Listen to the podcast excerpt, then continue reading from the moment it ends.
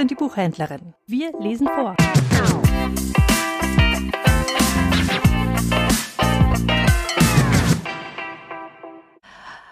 Heinz Knobloch, Berliner Grabsteine. Spaziergänge in Berlin. Ich lese den Abschnitt über Henriette Herz, Seite 71 und folgende.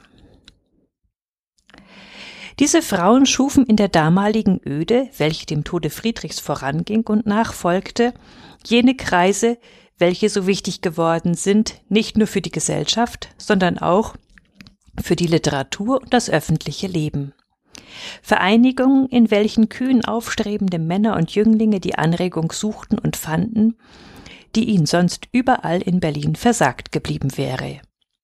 Julius Rodenberg 1886 Henriette Herz starb kurz nach Vollendung ihres 83. Lebensjahres am 22. Oktober 1847 abends begraben auf dem zweiten Jerusalemer Friedhof vor dem Halleschen Tor.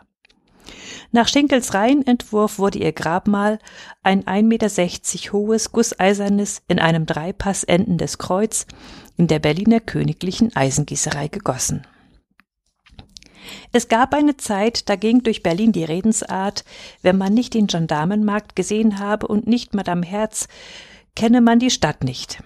Der Gendarmenmarkt ist als Platz der Akademie in altneuer Pracht vollständig zu bewundern. Madame Herz wurde uns vorgestellt. Die Erinnerung von Henriette Herz liegen erstmals als Ganzes vor. Henriette de Lemos, 1764 als Tochter eines Berliner Arztes geboren, wurde knapp 13-jährig nach jüdischem Brauch verlobt und heiratete drei Jahre später den über 17 Jahre älteren Markus Herz, ein Arzt und Naturwissenschaftler, der sich bald zu einem außerordentlichen Gelehrten entwickelte, dessen Haus namhafte Gäste aufsuchten. Die junge Frau, die sich in vier modernen Sprachen unterhalten konnte und außer Hebräisch auch Latein und Griechisch kannte, kam sich in der Gesellschaft bedeutender Menschen unwissend vor und meinte, man hielt sie bloß für klug, weil sie so hübsch war. Doch das enttäuschte sie nicht konnten sie auch nicht immer mit mir sprechen, so sprachen sie doch zu mir. Der Salon der Henriette Herz wurde ein geistiger Mittelpunkt der Stadt, oft in einem Atemzug mit dem der Rahel van Hagen genannt.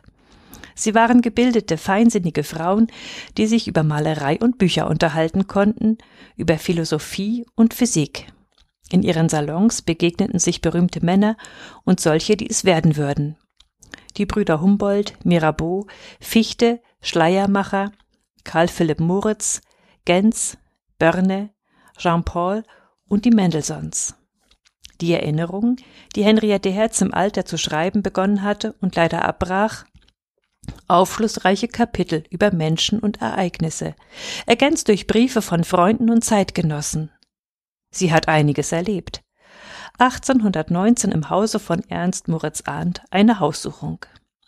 Leider vernichtete sie ihre über Jahrzehnte geführte Korrespondenz aus falscher Scham vor der Nachwelt. Wen kümmern später Klatsch und Gefallsucht, Eitelkeiten und Schwächen, wenn sie eine Zeit nahebringen, die wir nicht miterlebt haben und nur durch die Filter der Kunst, der Presse und der Geschichtsschreiber kennen? Henriette Herz zog viele Männer an. Das hätte uns beinahe Ludwig Börne gekostet, der sich als 17-Jähriger so in die um 20 Jahre ältere verliebte, dass er sich in der Apotheke Arsenik bestellte, als Henriette den Leidenschaftlichen zurückwies. Ich kann Ihre Liebe zu nichts gebrauchen. Ein Satz, der sich als wirksames Heilmittel erweisen sollte.